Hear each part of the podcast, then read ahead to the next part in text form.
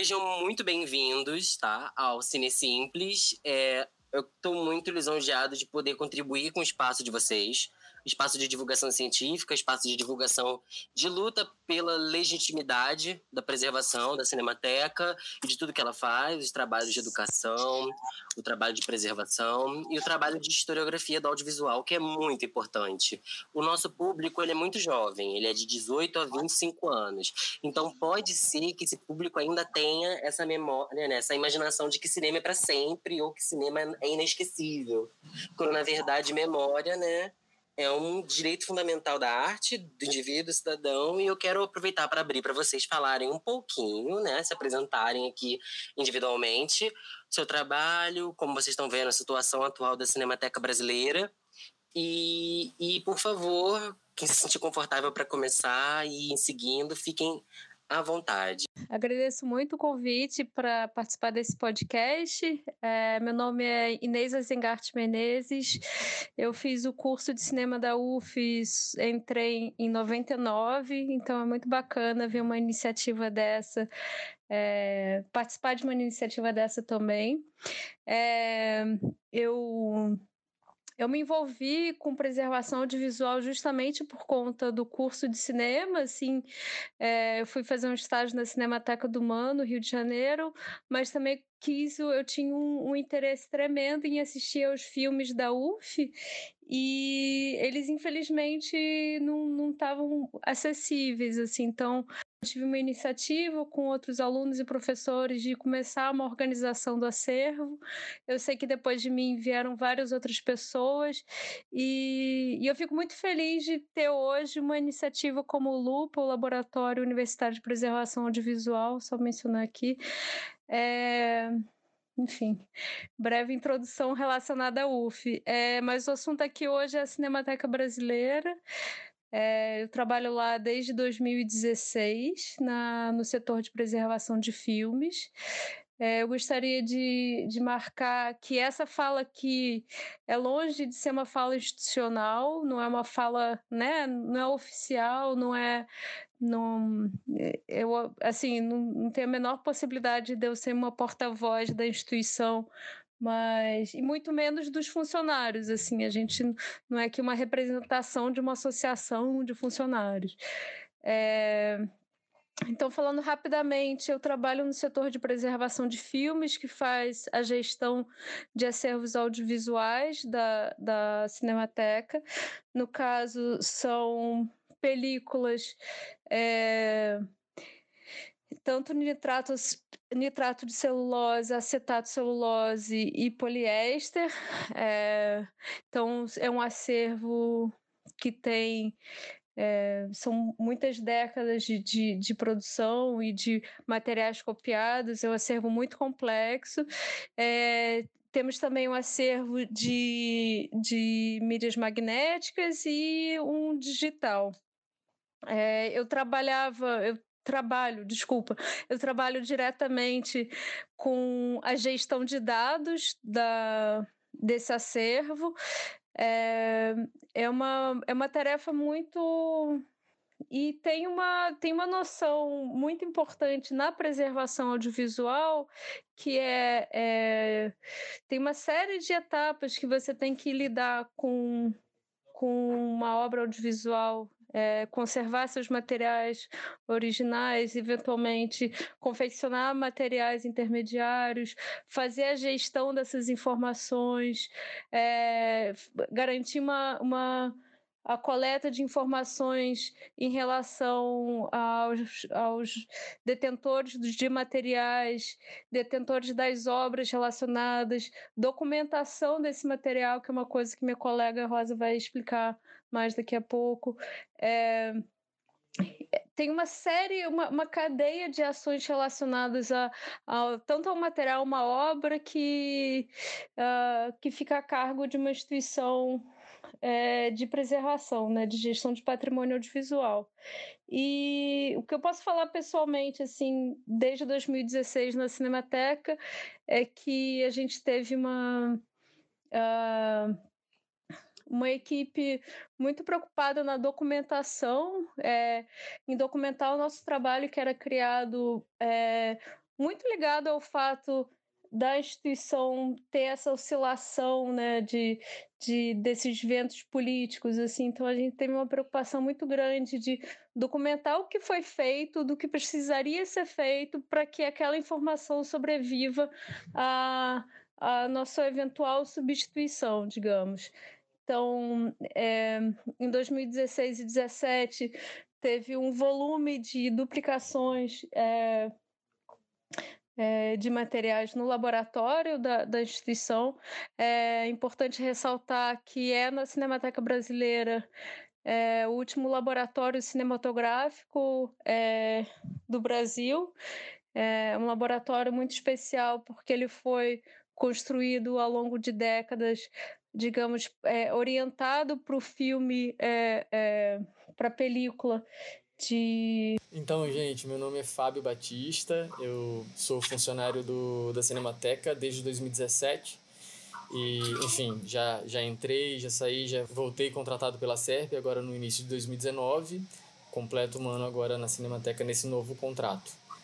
E é isso, trabalho no laboratório no setor de depósito legal. Então, posso continu dar continuidade aí a, a fala da Inês, assim, pegando o gancho do laboratório.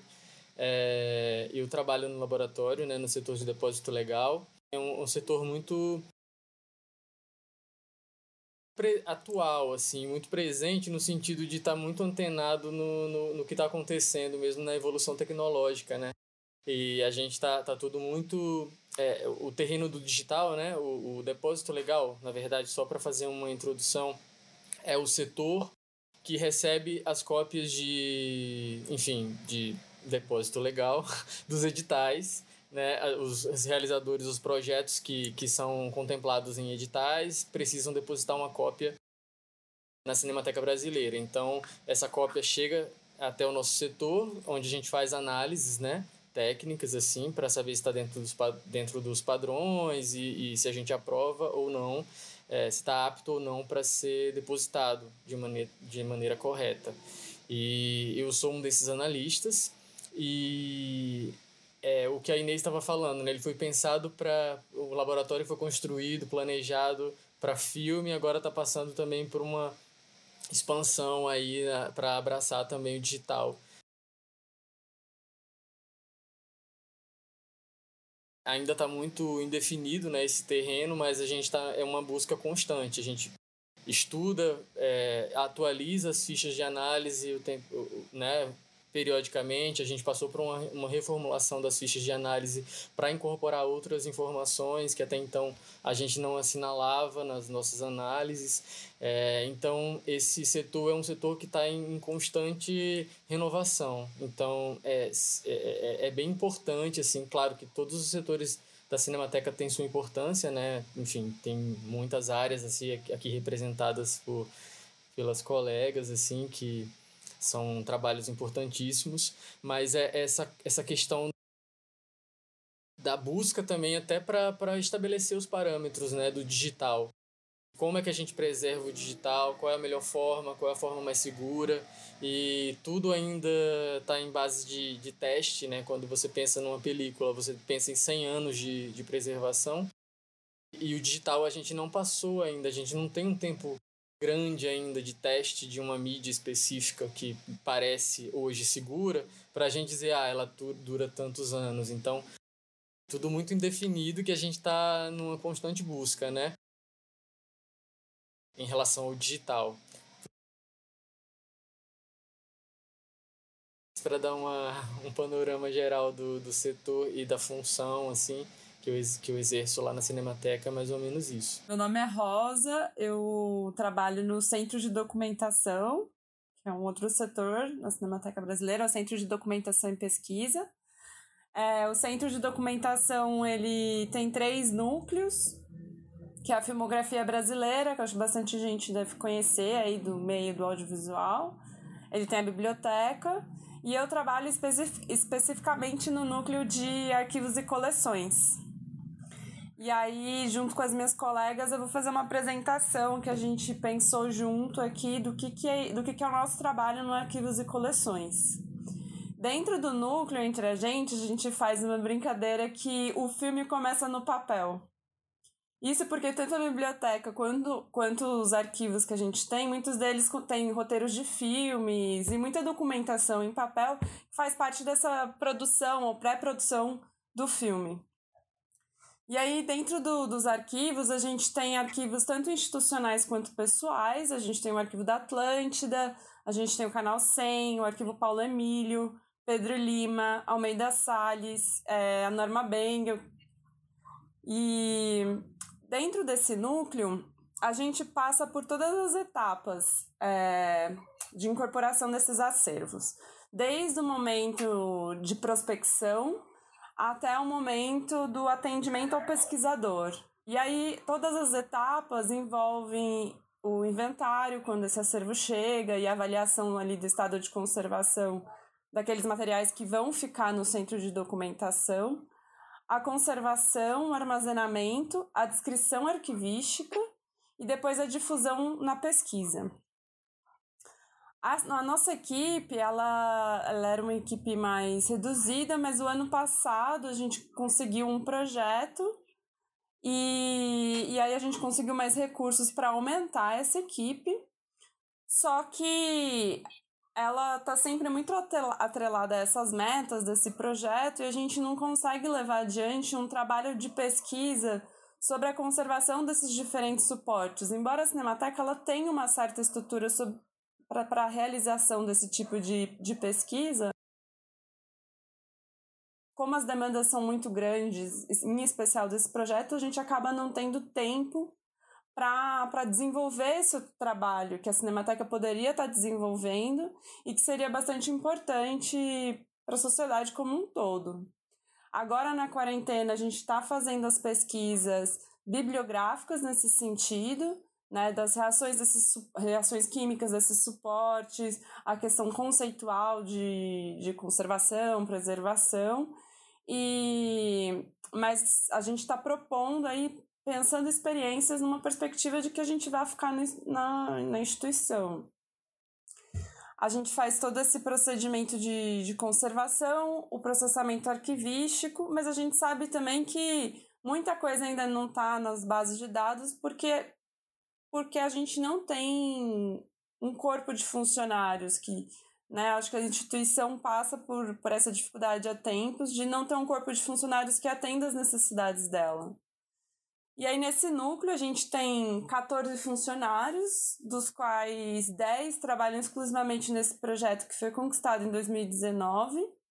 Mas, num total, o Centro de Documentação ele tem 22 funcionários, especializados nas suas funções, né? O pessoal da filmografia também, é, da, os bibliotecários. E é isso, nós somos 22 funcionários que estamos aí há dois meses sem salários e benefícios e que a gente vai paralisar nesse dia 12. É. Não, eu acho que eu não consigo fazer um panorama histórico disso, porque eu trabalho há dois anos com é, fazer essa, esse tipo de mediação Uh, o núcleo de atendimento da Cinemateca ele foi criado porque uh, antes o atendimento era feito pelos próprios setores, né, tanto da preservação quanto da documentação, que não davam conta porque e da difusão também, é, que não davam conta de atender e também fazer as suas uh, seus trabalhos técnicos.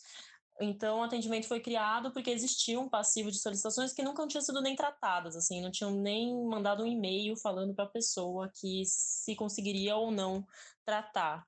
Era um passivo de 151 solicitações, se não me engano. E então eu tô desde o começo e eu consigo ver, né, nesses dois anos, o quanto é frustrante, assim, pelo menos para mim, que eu não sou da área de dire... não sou da área de cinema, eu sou do direito, eu sou mediadora, assim, estudo isso por fora, enfim.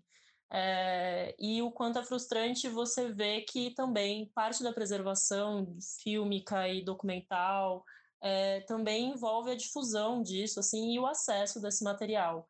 E muitas pessoas chegam no, no, na Cinemateca querendo acesso a filmes e documentos para usar em novas produções, só que a gente não tem capacidade operacional para tanto, assim, a gente não tem é, pessoas para fazer isso. Então, assim, se a gente pensar que hoje é, a gente está lidando com 510 solicitações em andamento, assim, só que num mês normal a gente recebe quase 200 e a gente tem que tratar, a gente tem que especificar, a gente tem que passar para os setores devidos, é, ver se é viável ou não, fazer uma pesquisa de, de que tipo de materiais a gente tem na Cinemateca, uh, pedir autorização para os detentores, tem, tem uma série de é, questões burocráticas que impedem esse acesso e que na verdade nem impedem, porque se a gente tivesse, se a gente trabalhasse com uma equipe é, que desse conta, né, uma equipe técnica e uma equipe de atendimento que desse conta, a gente conseguiria, mas assim, existe toda um, uma necessidade jurídica por trás de, enfim, de busca de autorização e e, e, pesquisa de materiais que acaba cerceando esse acesso, assim. Então, eu que estou um pouco desse lado de fora, assim, da, do cinema, eu fico frustrada, assim, é, é difícil, assim, de ver quantas pessoas não conseguem acesso porque falta equipe, assim, falta, falta, falta investimento, é uma coisa que não, não, não é prioridade, certo? Então, assim, é, eu sou a pessoa que tem que falar não. Então, eu sou a pessoa que as pessoas reclamam, assim, eu entendo a frustração das pessoas. As pessoas muitas vezes têm projetos incríveis, têm projetos que são muito bons mesmo, e a Cinemateca acaba não sendo uma boa uh, uma, uma, uma entrada, assim, uma não consegue, né, entrar no, no acervo. É, e eu julgo, assim, da minha experiência nesse setor dentro da Cinemateca, que é pela falta de investimento e na falta de equipe, assim, prioritariamente. É... Acho que é isso. Perfeitamente. É, vocês me escutam? Bom, muito obrigado. Eu acho que vocês são um grupo que eu tenho muito privilégio de estar conversando aqui no podcast. É, acho que o que vocês apresentaram, cada um individualmente, também como coletivo, tem um consenso de que vocês estão é, sendo, como posso dizer, o sucateamento de todo esse trabalho, de todo esse legado que vocês carregam, que é a ciência brasileira, né? Muitas vezes a cinematografia ela não é colocada como ciência, né? Ou ciência de comunicação, ou ciência de plástica artística, ou ciência química, técnica de preservação, que é muito grande, é muito extenso. As pessoas esquecem que o cinema não é só um resíduo artístico, mas é um resíduo químico, é um resíduo físico de anos, então ele exige não só né, reciclagem né, material, a preservação do suporte do material. É, esses conceitos, quando eu estudei né, com Rafael De Luna, a preservação audiovisual, que é uma matéria obrigatória agora lá no curso do Cinema UF, é, esses termos suporte, material, mídia, começaram a aparecer de formas é, diferentes. Foi apresentado de uma maneira que eu não tinha pensado antes. Né? O realizador ele pensa em fazer a arte, o efêmero, mas muitas vezes o físico residual fica ali né, como como um secundário. E isso tem sido também no meio científico. Acho que todos vocês, com o decorrer da nossa conversa, vão me ajudar a conversar com nossos espectadores que são jovens, mas que são entusiastas do, do cinema e do audiovisual, e que agora a gente vai dedicar esse dia, junto com vocês, a reivindicar o direito do trabalho de vocês. O direito de vocês terem o salário de vocês porque é, o trabalho de vocês é um trabalho complexo, por mais que seja feito dentro de casa. Vocês catalogam, organizam, divulgam, tensionam, reestruturam, até mesmo para baratear os processos de preservação, de conservação também. E nós, assim, no Brasil, a gente sabe o que acontece com o ambiente da preservação quando ele não é bem cuidado, né? Ele literalmente explode. Ou a gente tem um apagamento da história do cinema, Hoje a gente tem um sucateamento do trabalho que leva, em consequência final, a perda do material sensível, do material físico, que é o filme. Filmes queimam, filmes vinagram, eles abaulam, eles, eles enferrujam, eles sofrem ataques de fungos. Então, acontece muita coisa com esse material sensível.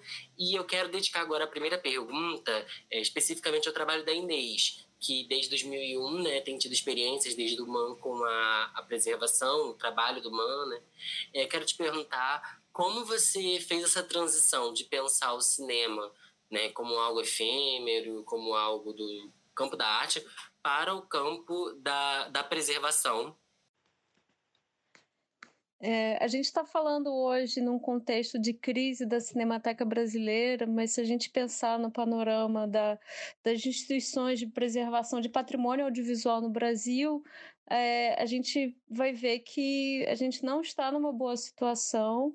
É, isso é decorrente de, uma, de um investimento dispare em desenvolvimento, produção, exibição é, em relação ao, à preservação. Então, tem, é, enquanto que a gente tem uma, uma curva super ascendente de investimentos em, em produção ao longo dos anos, é, isso não foi acompanhado por investimentos em preservação. Isso é extremamente complicado, porque quanto maior o investimento em produção, mais demanda para as instituições, né, tanto material de arquivo, documentos é, e afins, quanto você aumenta é, é, o volume de obras a serem preservadas. E é importante a gente falar uma coisa: a gente está sistematicamente, antes do, desse contexto de crise e da pandemia, a Cinemateca Brasileira recebia somente materiais encaminhados como depósito legal. É, então, uh, a gente percebe aí que tem um, todo um escopo de, de produção audiovisual brasileira que não entra, então, nesta instituição. É, e para onde isso está indo, né? Assim, a gente tem algumas iniciativas, a gente tem alguns arquivos, mas a gente tem uma, uma defasagem muito grande é, em relação a, ao que é produzido, o que é preservado, né?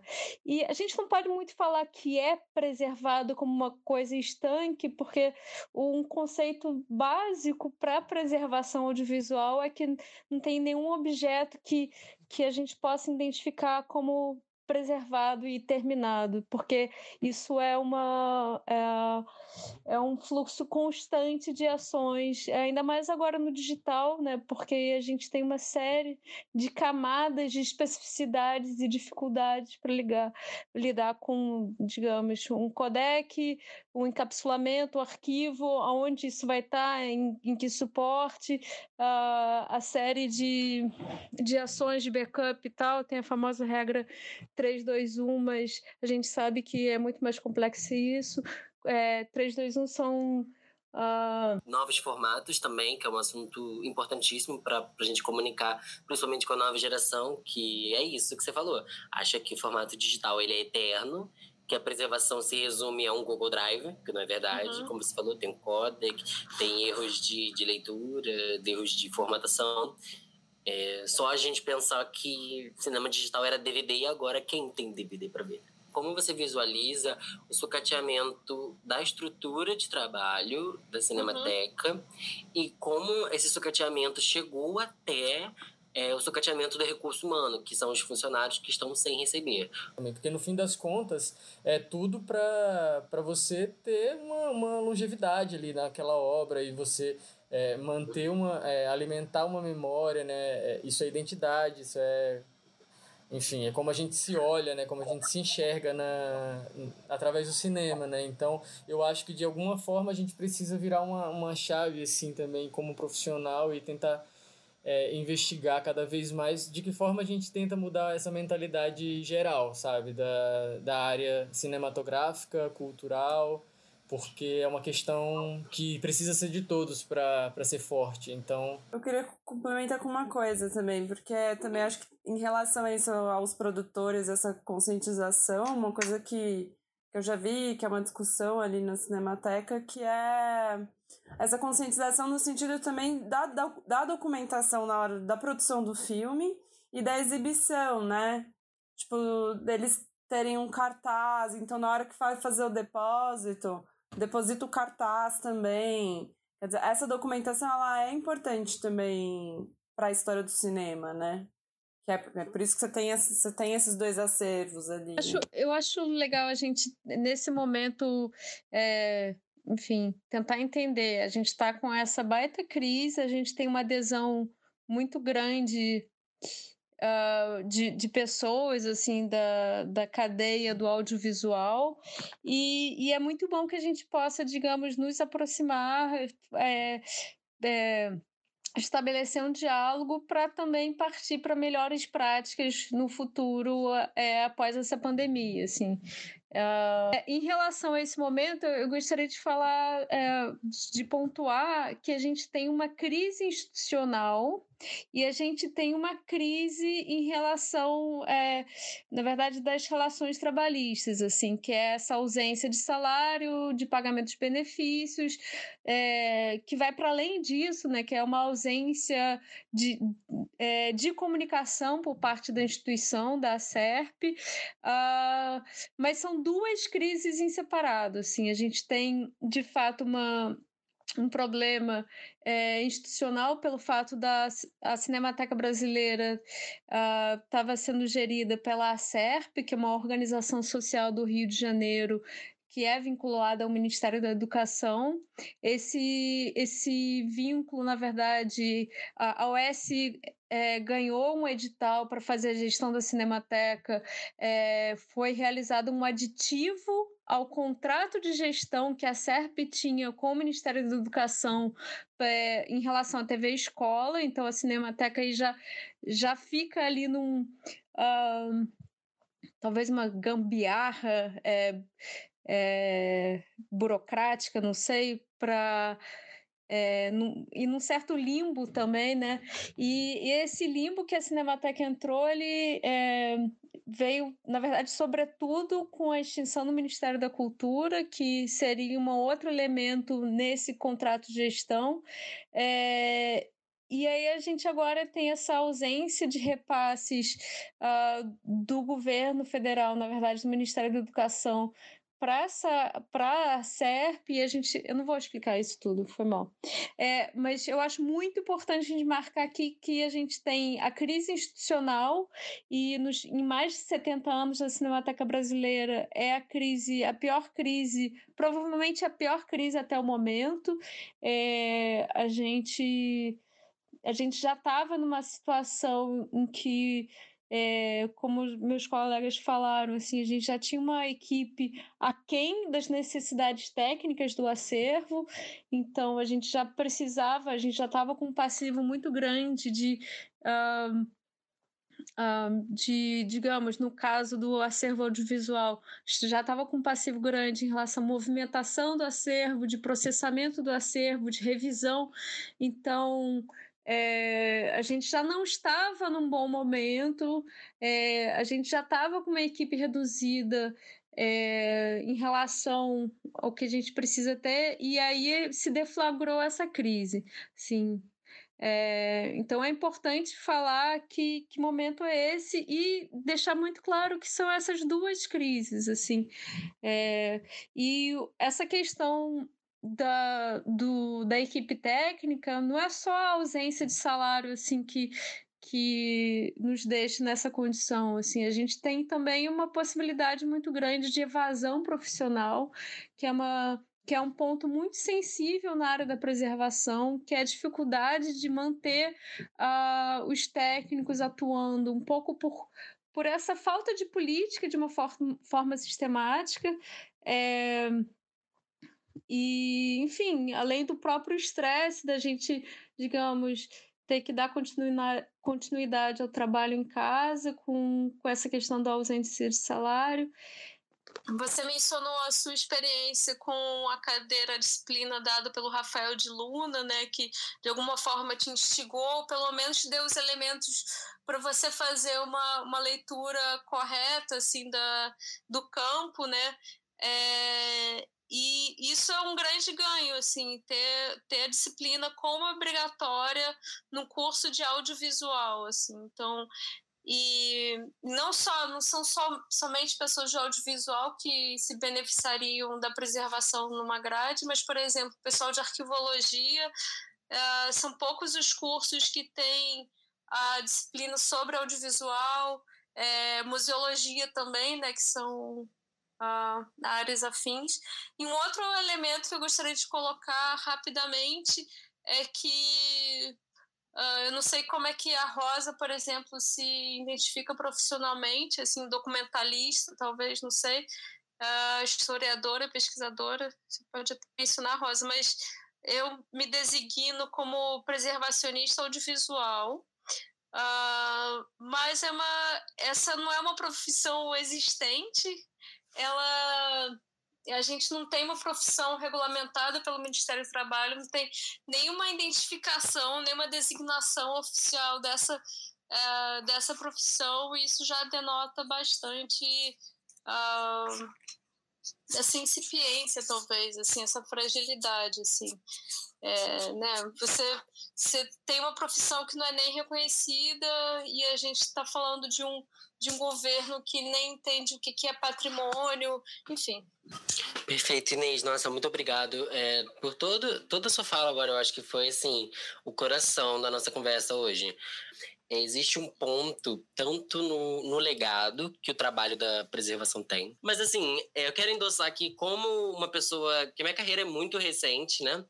Eu estou ainda na graduação, mas eu ainda tive experiências tanto formativas como de set e de gravação. E eu acho que é legal trazer para vocês a nossa perspectiva remasterizada, né, com essas discussões que estão chegando. É, eu também, é, minhas pesquisas são geralmente como continuista, é, diretor de arte, e designer visual. Então, a função do cartaz, por exemplo, muitas vezes recai sobre mim e a documentação do set é do continuista, assim, é uma responsabilidade do continuista. Então, muita gente às vezes não entende porque a minha atenção no set é focada para um papel, papel, papel, papel, papel. E depois desse papel ele vai ser escaneado, eu vou digitalizar aquelas informações, eu vou anotar quais foram as decisões da direção, eu vou anotar quais foram as decisões da fotografia, eu vou cronometrar o tempo daquilo, porque por mais que a gente não tenha mais a metragem, a gente tem as horas de trabalho das pessoas, as horas de produção. É, muita gente em, na faculdade, eu acho que a incipiência de discutir a documentação do set é, já, é, já é um problema que, que foi falado pela Rosa e que são coisas que eu, por exemplo, não jogo fora meus boletins. Eles estão aqui, eles estão guardados, eles estão digitalizados, eles estão no Drive, porque eu sei que aquilo vai ser usado pelo montador, mas se esse filme for para algum lugar, talvez seja necessário. É, e tudo isso é muito importante. Trazendo assim essa remasterização que o curso do Cinema UF teve, né? Da geração da Inês para minha geração, foi muito atravessada por essas pessoas, esses profissionais que estavam prevendo o futuro desse material. Então é um pouco um trabalho de, de cuidado para o próximo. É um trabalho de cuidado. É, pelo que a gente falou, parece que ele é tecnicista, ele é focado em burocracia, mas no, no, fundamental, a gente quer, né, com a preservação, a gente quer o direito do próximo assistir aquilo que foi feito pelo Brasil, quais são as identidades do Brasil, para que a gente possa assistir o Brasil que existiu, para a gente não se esquecer, né? A gente não pode esquecer do incêndio no Museu Nacional, que foi uma perda absurda, que perdemos também o material cinematográfico, né? Parte de filmes, também tinham filmes ali naquele lugar, né? A gente pode começar um alerta de, de riscos físicos desse material, esse material que é sensível, como a Inês disse, esse material que é, que é uma super responsabilidade. Eu queria saber se vocês veem esse risco e se esse sucateamento está levando a gente a começar a se preocupar com o espaço da Cinemateca, assim. Mas eu acho que é, é, são duas coisas, eu acho que é importante pontuar nisso que você perguntou, que são os espaços físicos, a, a, a maneira, a refrigera, climatização, né, a, a, os controles de, de umidade, tudo isso dos espaços físicos, mas também dos profissionais que dos acompanhamentos dos profissionais, dos trabalhadores, né? Então acho que é, são duas coisas que precisam andar juntas.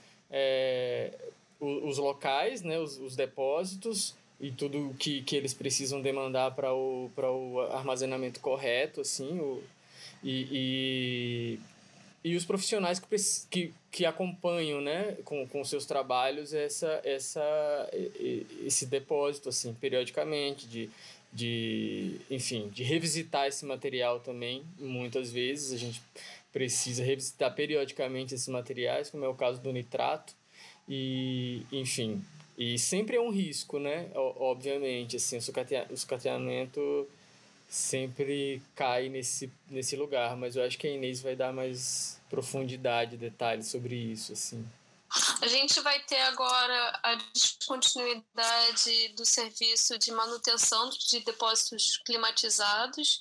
É, isso, isso sim já é um risco, né? A gente tem uma equipe atuante na Cinemateca Brasileira, mas é, mas o sistema de climatização que é super complexo de uma forma ampla não vai ter mais esse acompanhamento próximo isso digamos é um ponto de risco é, foi falado por aí da possibilidade é, da, da suspensão de fornecimento de energia elétrica por falta de pagamento.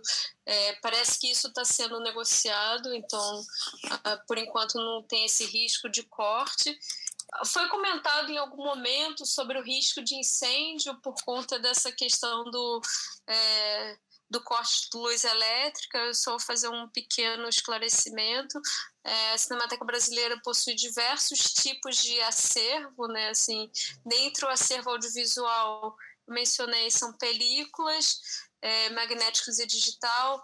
É, você tem películas de diversos períodos, de diversos é, composições químicas, digamos, e o incêndio ocorrido em 2016 na instituição foi numa das câmeras, é, uma de quatro câmaras do, do depósito de nitrato de celulose.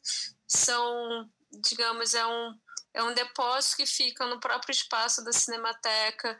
É, são quatro câmeras é, separadas. Uh, neste depósito não há um sistema de climatização por meios uh, uh, de equipamentos né, eletrônicos, e sim existe uma.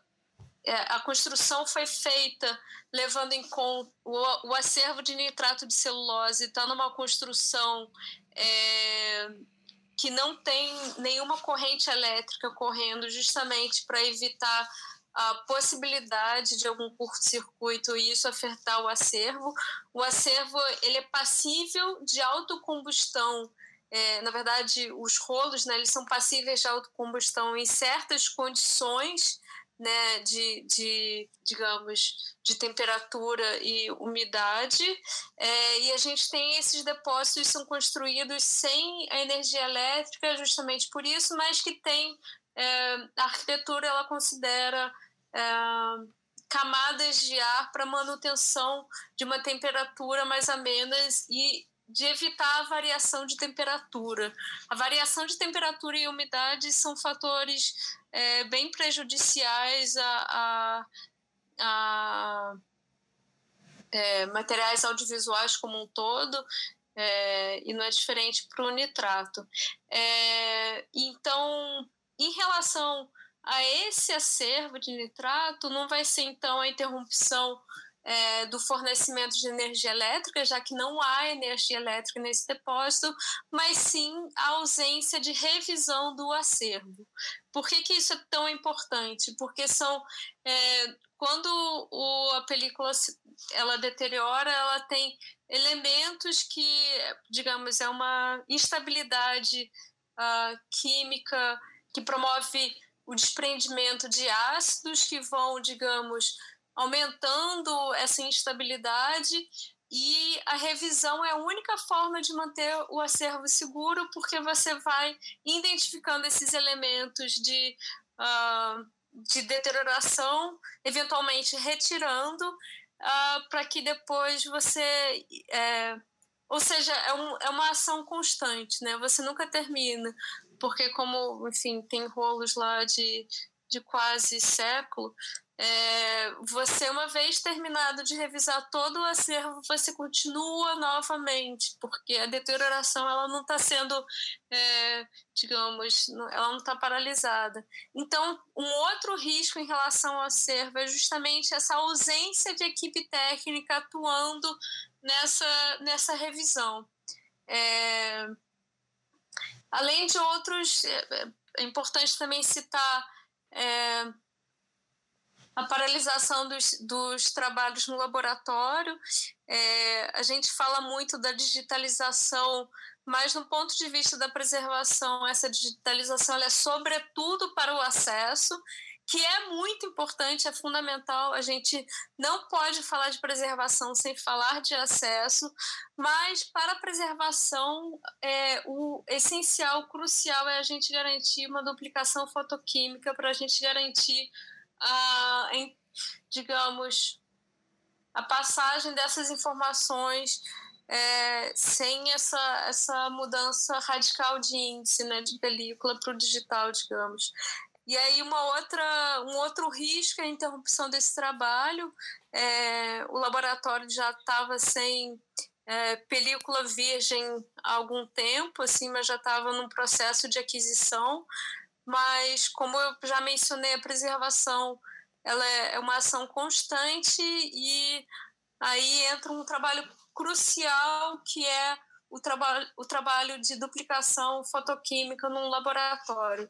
E é crucial mencionar que o laboratório da Cinemateca Brasileira é o último do Brasil é, e ele foi especialmente equipado para filmes, películas com deterioradas, assim. Então, se você se você tiver, digamos, um encolhimento, uma mudança, uma torção da película, isso provavelmente não vai ser processado em laboratórios comerciais, mas sim num laboratório da Cinemateca, que teve um acompanhamento técnico, teve uma, uma série de medidas para poder lidar com esses materiais. Eu acho que você me deu uma aula agora de, de fatores técnicos de preservação. Isso vai ser muito bom para o nosso público aqui. Desde, eu, tô, eu tô na Cinemateca desde o final de 2017. No Arquivos e Coleções tem uma pessoa que efetivamente faz o trabalho de atendimento ao pesquisador. Aí você tem duas pessoas na biblioteca, isso desde que eu tô lá. Eu faço o trabalho às vezes, mas muito pontualmente de acesso. Então, de fato, a gente precisaria de mais pessoas para ajudar nesse processo. Mas lá, o atendimento ele é físico assim, como é que eu vou falar? Presencial. Isso. O atendimento ali na documentação, ele é presencial. Não é tudo que a gente pode digitalizar, não é tudo que a gente tem condições de digitalizar. E mas a gente consegue dar acesso ali na medida do possível, né? A gente tem uma série de regras, tem o BCC que a Inês está apontando, mas não tem tanto, assim, frente ao tamanho do acervo da documentação, enfim, você tem muita coisa para acessar no BCC, que é o Banco de Conteúdos Culturais. Ali você tem a digitalização da ah, de fotografias de filmes brasileiros. Isso. Você tem filmes digitalizados e tem também as coleções com documentação. Então tem os roteiros da Tupi, tem coleção Atlântida, se não me engano, entrou. Tem uma série de coleções que foram criadas ali e tem acesso a uma documentação. A dinâmica do nosso setor ele é uma dinâmica muito voltada ao pesquisador também, né? Porque a gente tem o BCC, que aí tem os cartazes, tem as fotografias de cena, os cartazetes que estão digitalizados e estão ali no banco de conteúdos culturais para acesso. Mas ali no, no, nosso núcleo atende, a gente atende muito mais pesquisador mesmo. Então a gente trabalha mais com esse público. Eu acho que a questão ali que dificulta o acesso é a falta de funcionários para fazer todo o fluxo. Porque a gente não consegue, a gente não consegue dar o tratamento inicial para tudo, a gente faz o inventário de tudo por conta do inventário, mas ele seria muito melhor se a gente tivesse mais equipe para fazer todo esse processamento, assim. E aí eu acho que entra várias questões. A equipe que a gente conseguiu contratar o ano passado por conta do projeto, ela foi, foi muito boa, porque a partir dali a gente pensou várias questões do, do núcleo, mas é uma equipe que está dedicada especificamente a um acervo que é gigantesco, então a gente também não consegue mover ela para tratar outras coisas. E, e aí, assim, entrando nessa questão dessa crise que a gente está hoje, é, é bem preocupante, por exemplo, que você não tem essa equipe para dar continuidade a esse trabalho. Então, eu, por exemplo, eu trabalhei com o arquivo Norma Bengel quando eu cheguei na Cinemateca. Então, ao me debruçar sobre aquilo, eu fui estudar a Norma Bengel. Então eu peguei tudo aquilo que tinha sobre ela, fui ver os filmes dela, aí eu analisei a documentação dela para conseguir processar aquilo. Então, quando você perde uma equipe que já tem, que já sabe o que está sendo feito, você tem que quase que começar do zero, você para o processo. E você tem que começar tudo de novo, porque as pessoas que, que, que porventura entrarem, que a gente também não sabe o que vai ser, elas vão ter que fazer todo esse processo no, novamente. E tudo aquilo que a gente trouxe, é óbvio que a gente faz relatórios, isso, essas coisas são documentadas. Mas não é a mesma coisa, né? Uma coisa é você ter essa experiência, outra coisa é você ver, ler um relatório. É. Não, eu acho que eu não consigo fazer um panorama histórico disso, porque eu trabalho há dois anos com é, fazer essa, esse tipo de mediação. Uh, o núcleo de atendimento da Cinemateca ele foi criado porque uh, antes o atendimento era feito pelos próprios setores, né, tanto da preservação quanto da documentação, que não davam conta porque e da difusão também, é, que não davam conta de atender e também fazer as suas uh, seus trabalhos técnicos. Então, o atendimento foi criado porque existia um passivo de solicitações que nunca tinham sido nem tratadas, assim, não tinham nem mandado um e-mail falando para a pessoa que se conseguiria ou não tratar. Era um passivo de 151 solicitações, se não me engano.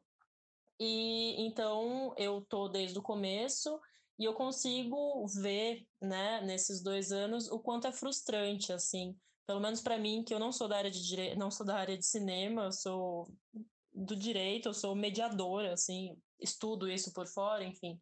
É, e o quanto é frustrante você ver que também parte da preservação fílmica e documental é, também envolve a difusão disso, assim, e o acesso desse material. E muitas pessoas chegam no, no, na Cinemateca querendo acesso a filmes e documentos para usar em novas produções, só que a gente não tem capacidade operacional para tanto, assim, a gente não tem é, pessoas para fazer isso. Então, assim, se a gente pensar que hoje é, a gente está lidando com 510 solicitações em andamento, assim, só que num mês normal a gente recebe quase 200 e a gente tem que tratar, a gente tem que especificar, a gente tem que passar para os setores devidos, é, ver se é viável ou não, fazer uma pesquisa de, de que tipo de materiais a gente tem na Cinemateca, uh, pedir autorização para os detentores. Tem, tem uma série de é, questões burocráticas que impedem esse acesso e que na verdade nem impedem, porque se a gente tivesse, se a gente trabalhasse com uma equipe é, que desse conta, né, uma equipe técnica e uma equipe de atendimento que desse conta, a gente conseguiria, mas assim, existe toda um, uma necessidade jurídica por trás de, enfim, de busca de autorização e, e, e, pesquisa de materiais que acaba cerceando esse acesso, assim. Então, eu que estou um pouco desse lado de fora, assim, da, do cinema, eu fico frustrada, assim, é, é difícil, assim, de ver quantas pessoas não conseguem acesso porque falta equipe, assim, falta, falta falta investimento, é uma coisa que não, não, não é prioridade, certo? Então, assim, é, eu sou a pessoa que tem que falar não, então eu sou a pessoa que as pessoas reclamam, assim, eu entendo a frustração das pessoas. As pessoas muitas vezes têm projetos incríveis, têm projetos que são muito bons mesmo, e a Cinemateca acaba não sendo uma boa, uh, uma, uma, uma entrada, assim, uma, não consegue, né, entrar no, no acervo. É, e eu julgo, assim, da minha experiência nesse setor dentro da Cinemateca, que é pela falta de investimento e na falta de equipe, assim, prioritariamente. É... Acho que é isso. São esse acesso, é, tem a Viviana fazendo essa, esse diálogo com os solicitantes e a gente já ouviu coisas como: nossa, mas para que tanta coisa? Só ir ali na prateleira e pegar o rolo do filme.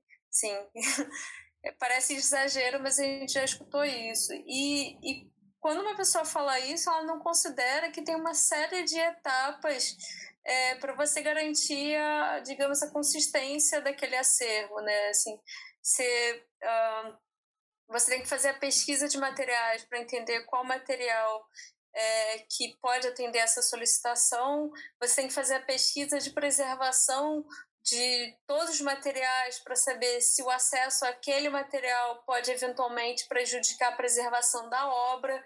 É, digamos, definido o material que está disponível, você tem uma série de procedimentos que eventualmente vai ser deixar o material numa anticâmara que de, precisa é,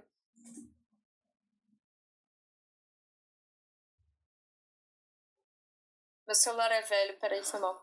É, você, você para acessar esse material escolhido, então você precisa colocar o material numa anticâmara, algo que demanda é, uma antecedência. Você tem toda a pesquisa, a documentação da pesquisa, é, os documentos internos, os procedimentos internos para movimentação desse filme, a revisão desse filme é, por uma equipe especializada. É, aí você tem a documentação dessa revisão. Assim, não são etapas simples, não é simplesmente ir lá na, na estante pegar. Eu, é, eu entendo essa frustração da Viviana, assim, é, e muitas vezes se dá pela ausência de documentação sobre o detentor da, dos direitos da, das obras, por exemplo, né? É, ou por uma ausência de outros tipos de documentação. É, mas sim, sobretudo, essa, essa ausência de um corpo técnico que dê conta é, das ações de preservação do acervo e do acesso. É, e em relação ao acesso, só gostaria de, de pontuar que é, muito importante que quando esse acesso seja feito, assim, então que a produção, é, que o pesquisador, digamos, contemple é, novos materiais relevantes para o acervo, né? Então, digamos que se a equipe técnica em diálogo com o solicitante identifique que o material, se for digital, digitalizado em 4K, que isso vai ser relevante, é, que seja um novo material feito em 4K e não um HD, um high definition qualquer que seja entregue, assim. Então, é, digamos que fique acordado que que o solicitante vai entregar a integralidade do, do escaneamento e não só um trecho. Enfim, tem uma série de possíveis diálogos para que essa relação seja mais produtiva. E aí, nesse sentido, é legal pensar a pesquisa, não só é, no acervo audiovisual, mas na documentação também, seja contemplado nos orçamentos dos projetos da maneira que, que tem que ser, assim, não naquela naquele raspo, naquele, raspo não, nossa, tão cansado que não inventando palavra, peraí, desse, sabe, no fim do orçamento, aí você já vai puxar é, material, não, você tem que, você tem que pensar isso, contemplar é, o acesso é, aos acervos já desde, a sua, desde o seu orçamento. Assim como a produção de materiais também, né? Você não vai... Tu tem toda a razão. É, eu milito um pouco contra o 4K no cinema universitário, porque a gente não tem condição de preservar, muitas vezes não tem condição de exibir. Isso dificulta várias áreas criativas técnicas. Mas, se esse universitário tiver um orçamento para dar conta não só da preservação, da exibição, mas se ele tiver dinheiro para dar conta da é. maquiagem, do figurino, da luz, tudo 4K, show. Mas assim, eu sou um pouco. Eu já trabalhei em alguns filmes com essa resolução e eu nunca assisti esses filmes nessa resolução. Então eu fiquei assim, sem necessidade de ter dificultado tanto. Concordo absolutamente. Exatamente, a maquiagem 4K, ela praticamente não existe. Quando ela existe, ela é caríssima. É muito cara. Então, é, os setores que a gente vai, vai vendo, né, como que a evolução tecnológica ela acaba retrocedendo as evoluções tecnológicas de todo o restante, né, da economia do audiovisual. Mas eu estou a favor de produções novas em 4K, tá? Mas isso é um outro debate. Não, boto fé que, que é importante democratizar o 4K e as telas de 4K tanto do Rio como de São Paulo. É que aqui no Rio a gente tem menos, né, que São Paulo, imagino. É, mas eu acho que é um espaço de disputa importante, principalmente para as mulheres, né? A tela do cinema digital. E eu só acredito que é isso, tem que pensar na cadeia pelo não completo, assim. É, não estou dizendo que eu acho que isso nunca vai ser acessível. Eu acho que ainda temos que pensar duas vezes, três, quatro vezes para ter um consenso entre equipes, inclusive das equipes de preservação, equipes de distribuição também. É, bom, eu tenho uma pergunta que eu acho que tocou aqui essa nossa, nesse nosso desenvolvimento, né? Caminhando aqui para o epílogo da nossa conversa, né? É, essas demandas técnicas, profissionais que vocês veem no departamento de cada um especificamente e no trabalho da Cinemateca, ela poderia ser suprida com as formações superiores de cineastas e de técnicos do audiovisual que são praticadas na UF, que são defendidas, né, elencadas pelo Lupa, por exemplo. Esse profissional do cinema que está sendo formado com o olhar da preservação, ou ele compreende né, todos esses itens, esses caminhos da preservação, eles podem ser solicitados para ajudar nessas demandas, por exemplo? É, eu acho que é um, é um caminho natural, assim, a longo prazo, né? Como a Inês falou, da capacitação, da, da, da, da assim, eu também fiz, eu fiz parte do início da, é, da entrada, ali no, no, no, momento inicial da entrada do, da, da disciplina de, de preservação na, na UF, né? Na grade da UF. E, e eu acho que é isso, assim, você vai capacitando em todo tipo de formação, né? E aí você pode, assim, porque na verdade você abre um leque e você capacita, capacita aqueles alunos, aquela, aqueles estudantes também, os novos profissionais, a, e, e, estimula também, de certa forma, a, a entrada nessas instituições de preservação. Você apresenta esse trabalho, né? Porque muito se dá pelo desconhecimento da, dessa área, assim, é, é um pouco invisível às vezes, né, no, no... Então eu acho que é um, é um caminho um pouco natural, assim, eu não vejo uma coisa muito direta de você puxar... É, é sempre bem-vindo, né? Mas essas instituições são muito, como a Inês falou também, a gente tem esse problema de de estabilização da, da, na própria função também, né? De, tem, poucos, tem poucos espaços para você trabalhar no, na preservação e eu acho que a capacitação desde a faculdade é o, é o caminho a médio e longo prazo. Então, eu acho que a Inês já falou bem isso aí. Eu tenho só um acréscimo, assim, que essa... É essa ausência de formação né, na área. A gente comentou uma cadeira de preservação Sim. em cursos de audiovisual, arqueologia e museologia, mas não tem é, um curso de formação, uma graduação ou um mestrado. É, que a gente tem tido, que tem sido muito importante, são cursos de curta duração sobre os assuntos é, de, de preservação audiovisual e digital é, mas isso é feito, sei lá, de forma é, errática, sei lá.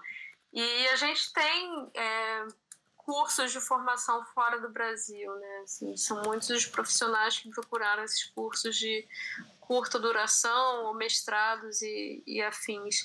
Mas o que a gente ainda vai. É, é, eu preciso ir também. Mas o que a gente ainda precisa é esse curso específico, né? Assim, a gente precisa dessa iniciativa. É, que aí sim a gente pode apontar para uma. É, e é muito importante essa relação entre instituições de guarda e as universidades, assim. E aí tem, tem diversas iniciativas, você tem a. É uma universidade do Recôncavo. Ah, não, tô falando besteira, gente, tô muito cansada. E Fábio tem que ir. Eu pretendo finalizar. É, a minha última pergunta, é, antes de abrir para vocês finalizarem, mandarem recados, É para o Fábio mesmo, é, falando né, do depósito legal, como que os formatos atuais de série, streaming, é, brasileiros, se eles estão chegando na Cinemateca, como que eles estão chegando, ou se existem sugestões para os formatos de produção, essas webséries, é, formatos de internet no depósito legal, é, e do cinema digital, assim, como você tem visto esse panorama? É, não sei se eu entendi muito bem qual é não sei se eu entendi muito bem a questão, mas vou, é, vou tentar falar sobre eh, os formatos de uma maneira geral. Assim. A gente é, analisa os filmes que chegam a partir do, do, do que é exigido nos editais, né? que eles foram contemplados. Então, a primeira coisa é essa. Então, a gente tem essa, esse acompanhamento também do que foi solicitado, do que foi aprovado no edital e, e, e né, analisa a partir dessas informações os parâmetros, é, enfim, indicados pela CB. A gente fez uma nova reformulação também é, no início do ano passado, é, nessa, nessa nova leva de profissionais também, dessa renovação dos profissionais é, da, do depósito legal a gente fez é, elencou vários a equipe de preservação elencou vários várias recomendações técnicas do digital assim que são parâmetros é, a partir de, de, de, parâmetros internacionais, obviamente, também é, do digital, e foram elencados para longa-metragem, série,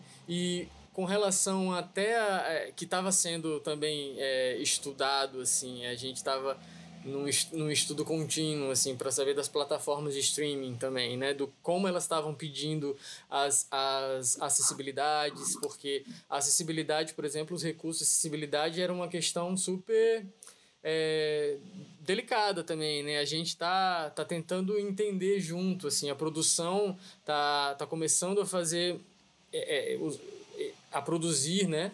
O, as acessibilidades têm pouquíssimo tempo. Então, tá, a gente estava também estabelecendo esses parâmetros e fortalecendo isso, né? É, enfim, não sei se eu respondo. Sim, mas só mencionar, tem. É, eu ouvi uma reclamação outro dia que os parâmetros da Cinemateca Brasileira para materiais audiovisuais digitais mudaram. É, a gente a gente tem que considerar que o, o digital ele tem essa tem as práticas de mercado que tem que ser consideradas para essas recomendações e tem essas próprias mudanças, né?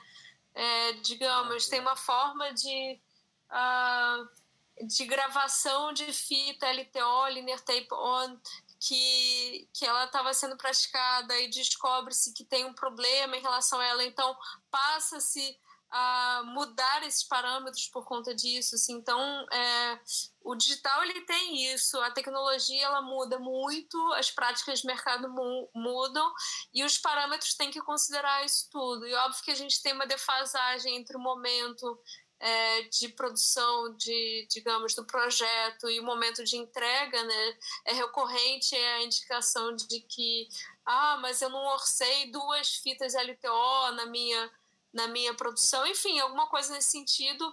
É, mas as recomendações têm que sempre levar em considerações é, esse desenvolvimento tecnológico e as práticas de mercado. Essa eterna atualização do trabalho né, é, é inerente ao trabalho do digital, então Inês complementa Gente, eu queria agradecer muito a todos e todas vocês, é, porque, porque assim é fundamental nossa conversa, nossa, várias coisas. Eu tô muito feliz, muito, muito obrigada.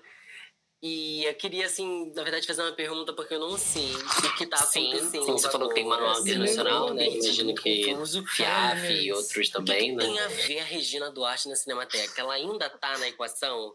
Porque eu não sei se já foi descartada, se ela ainda tá. Como é que tá esse fantasma por aí?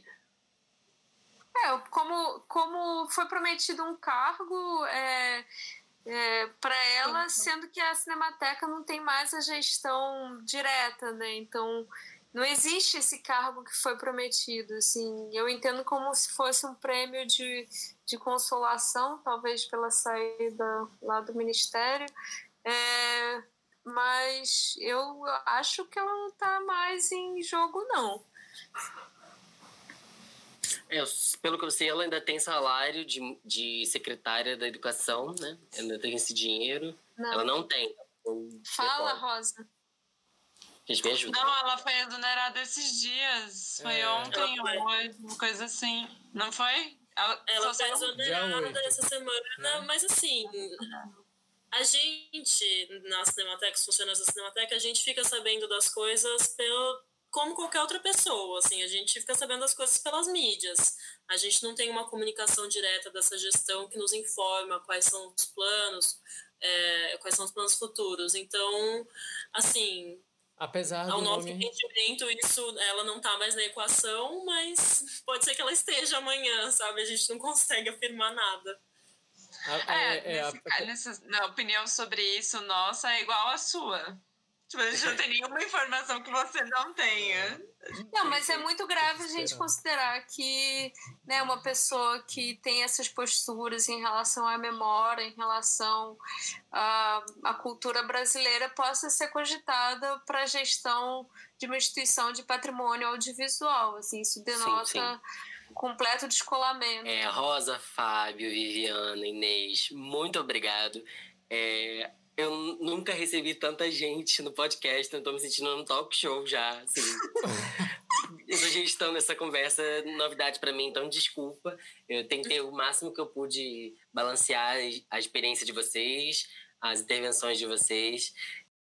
Estou muito feliz com o conteúdo, vai ser muito bom para os nossos ouvintes, vai ser muito bom para o meu projeto de divulgação. Eu queria só falar rapidamente que é isso, a gente está nessa luta e agora nesse, nesse caos também perdido, nesse bombardeio de informações pela mídia, é, tentando um diálogo com a empresa também, que está sendo muito complicado, né? Então, é, essa nossa, é, essa nossa é, greve também é para forçar um estreitamento aí de comunicação com a nossa empresa, né, que, que a gente sentiu um, um distanciamento muito grande, especialmente nesses três meses.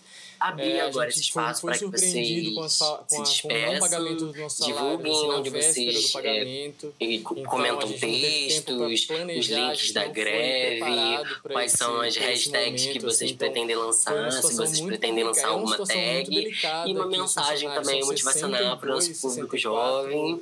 Já deixa aqui é minha despedida. Seletistas, né? Vocês consigam é, salários, que vocês consigam condições tá cada vez mais justas de trabalho e, e, que vocês fiquem saudáveis, consigam manter o home office, consigam ficar aí quem, quem é, seguros, protegidos dessa pandemia que também, né, tá aqui do lado do nosso ouvido.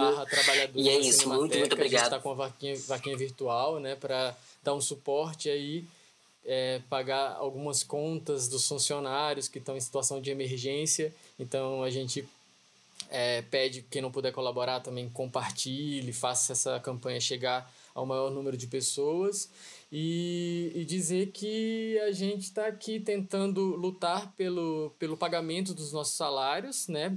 Em primeiro lugar, porque é uma coisa que está urgente na nossa vida, mas a gente quer também, assim, é, junto a isso, a manutenção da instituição, né, o fortalecimento dela, assim, e que a gente consiga é, manter nossos, nossos empregos, assim, é, que, que a gente encontre uma saída, a melhor saída possível para a manutenção da instituição dos empregos.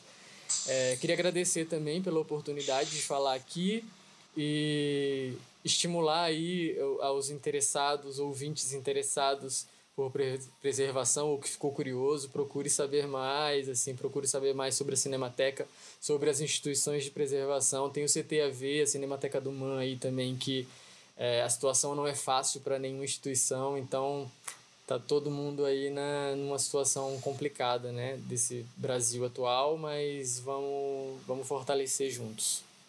Obrigado. Eu queria agradecer também, endossar tudo que o Fábio falou. Acho que é isso. A gente está é, lutando pelos nossos empregos, pelo nosso salário, mas também pela instituição. São duas coisas que correm junto, porque as pessoas que trabalham lá são as melhores pessoas, as mais técnicas, com muitos anos de, de cinemateca. Então, é, é muito fundamental que essas pessoas continuem trabalhando lá.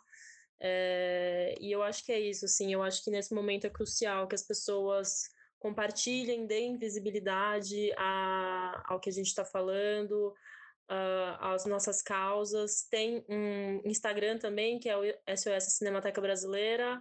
Lá tem o link da, da vaquinha, que é da Benfeitoria, Trabalhadores da Cinemateca. Quem puder ajudar uh, seria muito bem-vindo. A gente está nessa situação de emergência, tem muitos funcionários que estão numa situação muito precária é, três meses sem salário dentro de uma pandemia é uma coisa, é uma situação muito limite, é uma situação.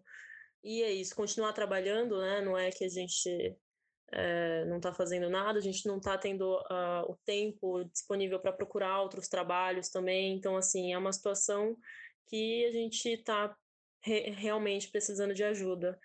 É, compartilhem, façam chegar nas pessoas. E é isso. Muito obrigada por esse espaço, é muito importante, muito mesmo. E, e é isso, obrigada. Eu queria agradecer o espaço. Acho que eu queria encerrar também falando que a, a área de patrimônio como um todo, ela é toda sucateada, assim como a política cultural no Brasil historicamente. Eu sou historiadora de formação, é, conservadora de acervos há bons anos e nenhuma dessas profissões existem.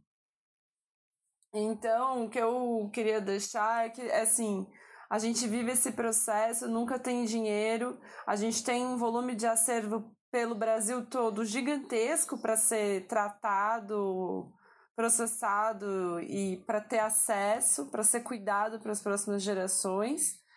É, e aí a gente conta, não tem dinheiro, ninguém nunca quer, quer pagar por isso, e você tem que a nossa briga é para dizer que não, a gente é profissional e que a gente quer o nosso salário. trabalha com patrimônio, mas a gente não é herói do patrimônio. A gente precisa do nosso salário e para os estudantes que forem entrar nessa área para brigarem por isso também para terem os seus salários, terem um salário justo, pago todo mês. E, e é isso. E, para quem puder ajudar a gente a compartilhar as nossas, os nossos materiais e se puder ajudar na vaquinha também a gente agradece. Obrigada pelo espaço. Agradeço o espaço, foi um prazer essa conversa. É, fico muito feliz por eu ter sido aluna da UF e disso ter sido algo muito crucial assim na minha formação, não profissional assim, mas mais amplo, sabe? Formação pessoal mesmo. É, e ah, eu queria muito falar assim com, com o pessoal da UF assim para é, eu acho que o nosso trabalho da preservação audiovisual, é, eu acho que ele, ele vai também numa noção de desconstrução dos cânones, no sentido de ampliar o que, que é esse patrimônio audiovisual. Então, celebrem as suas aulas e seus professores, são excelentes professores que estão na UF, mas também é, cutuquem mais assim o que, que não está sendo debatido, o que não está sendo discutido e assistido em salas de aula. Assim. É, quem são esses esses esquecidos né, das, das filmografias, digamos. E é muito bacana o trabalho que a Cinemateca Brasileira desenvolve da filmografia brasileira, dessa documentação, desse, né, de toda essa produção.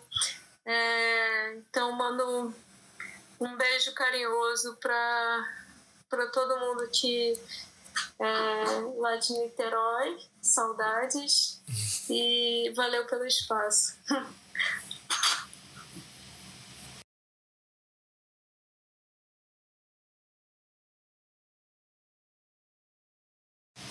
Muito, muito obrigado, queridos. Não só pela participação de hoje, mas também por todo esse trabalho que é heróico, assim, né? Lidar com, com as forças do tempo, as forças do clima, as forças políticas que não convergem com o direito do trabalhador há muito tempo no Brasil. Então, não é mole. Agradeço demais, do fundo do meu coração.